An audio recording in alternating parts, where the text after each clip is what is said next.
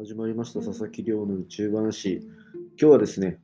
あの太陽フレアについてまた続きを紹介していこうと思うんですけど、すいません。昨日完全に更新するのを忘れてまして、実は昨日まで研究は研究室内の、まあ、なんか研究経過報告会みたいな結構大きめのイベントがあって、それの資料がーっとずっと作っていて、まあ途中でこう、ポッドキャストを更新するみたいな感じでやってたんですけど、ちょっとそれの発表が終わって気が緩みまして、気づいたら次の日になっていたというような状況です。申し訳ありません。で、今日はそのおととい話そうって言っていた太陽に似た星、太陽に似た星が宇宙にたくさんあって、そこで起こってる爆発について紹介しようと思います。で、この研究、実際にネイチャーとかにも載ってるような、結構世界中で注目されて、今もまだ派生の研究とかがいろいろされてるようなものなので、まあ、これは確実に知っておきたいであろうっていうところです。宇宙が好きな人っていうのはもう結構知ってる話になるので、まあ、押さえておきたいですね。で、まず太陽フレアの恐ろしさでそもそも何で太陽に似た星で大きい爆発っていうのを見つけるのが重要なのかっていう話をしていこうと思います。で、太陽フレアっていうのは今まで、まあ、数々の爆発を起こしてきているんですけど、そこまで、えっと、地球に影響を及ぼして甚大な被害が出たっていうのが1970年代にあった爆発であると。で、えっと、それぐらいの規模までの爆発しかこれまでって観測されてなかったんですね。これまでもう50年以上太陽の観測の歴史っていうのがある中でそういうふうに今まで大体まあこれぐらいしか爆発しないでしょうみたいな上限みたいなのが見えていたんですよ。で、なので特にまあ心配もしていなかったと。ただ前回言ったみたいにその過去最大規模のフレアっていうのが地球の方向に向かって起こってしまうとえっと、1970年っていう50年前の時点で数億円、数十億円の被害が出たと言われてる被害が今はこの IT 化が進んでインターネットがなければ何もできないっていうような状況で、えっと、発生してしまうと本当に多分何百億、まあ、本当に下手したら何千億とか何千ですか何兆とかになる可能性があるっていうところがまああるわけですね。なので、えっと、そういう懸念があったと。で、それでじゃあ、太陽で見てても正直発生してからじゃ遅いので、太陽に似た星っていうのを観測してみようっていうのが研究の多分スタートのとこにあったんだと思います。で、そうすると何がいいかっていうと、結局宇宙っていうのは、まあ、すごい広くて、そこにたくさんの星があって、で、そいつらってこうよく種類を分けていくと、太陽に似た星ってたくさんあるわけですよ。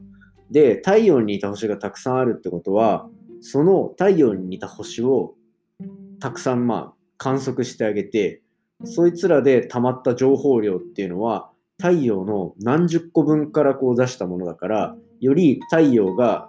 えー、と直面しそうな状況っていうのを予測するのに適した材料になるわけですよね。っていうところで、えっ、ー、と、宇宙望遠鏡、宇宙にある人工衛星に搭載されている望遠鏡っていうのを使ってあげて、太陽に似た星を観測してあげようっていう研究がスタートしました。で、それが2011年とかに発、えーと、やられて、そのいろいろ観測した結果、太陽に似た星で過去太陽で起こったフレアよりも10倍から1万倍とかぐらいまで大きいフレア群っていうのが確認されたんですね。これが1発とか2発とかではなくて、かなりの量あったっていうところがあります。で、そうすると、それってもう簡単に言ってしまえば、太陽でこれ以上大きい爆発っていうのが起こりうるんじゃないかっていう可能性の指摘になるわけです。これかなり重要ですよね。っていう、どういうことかっていうと、今まで例えば1っていう規模の爆発がずっと太陽で起きててこれ以上は起きないだろうなと思っているところに対して他の太陽みたいな星を観測してあげると10とか100っていう規模の爆発がボンボンボンボン起きてっていう状況があった。つまりこれは自分たちの近くにあるこの太陽でもなかなか侮れなくて、太陽でも実際に爆発に対する対策っていうのをしていかないと今後かなりまずい状況になりそうだなっていう問題提起を社会にドンと打ち出したっていうそういうインパクトが強い研究になりました。ということでまあ現在現在その規模が起こるとかなり重大な被害が起こる可能性はあるので今後太陽の動きっていうのは非常に注意が必要ですと。で、何度かお話ししたと思うんですけど、ここから太陽っていうのは11年周期の、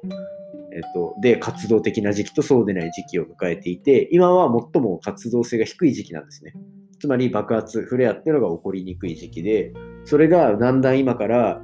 5年、6年かけてガーッと上がっていって、また活動的な時期を迎えるっていうことになるので、まあ、そこはかなり注意が必要であろうと。次の極大、えっと、すごい活発になる時期に大きい爆発が起こりかねないっていうところで皆さんちょっとこの後5年6年注意して見てみるといいんじゃないでしょうかっていうところです。ということで今日は太陽に似た星で太陽よりも数十倍大きい爆発が起きてるぞ気をつけなきゃいけないぞっていう話をお送りさせていただきました。ということでまあこんな感じで毎日宇宙の豆知識みたいなものを実はインスタグラムの方とかでも画像付きで紹介しているので、よければそちらの方も覗いてみてください。アカウント名は、りょうアンダーバーアストロ、ryo アンダーバー astro になります。で、自分はこの後 YouTube の撮影をして、明日には皆さんに公開する動画を上げたいなと思っているところです。で、あと、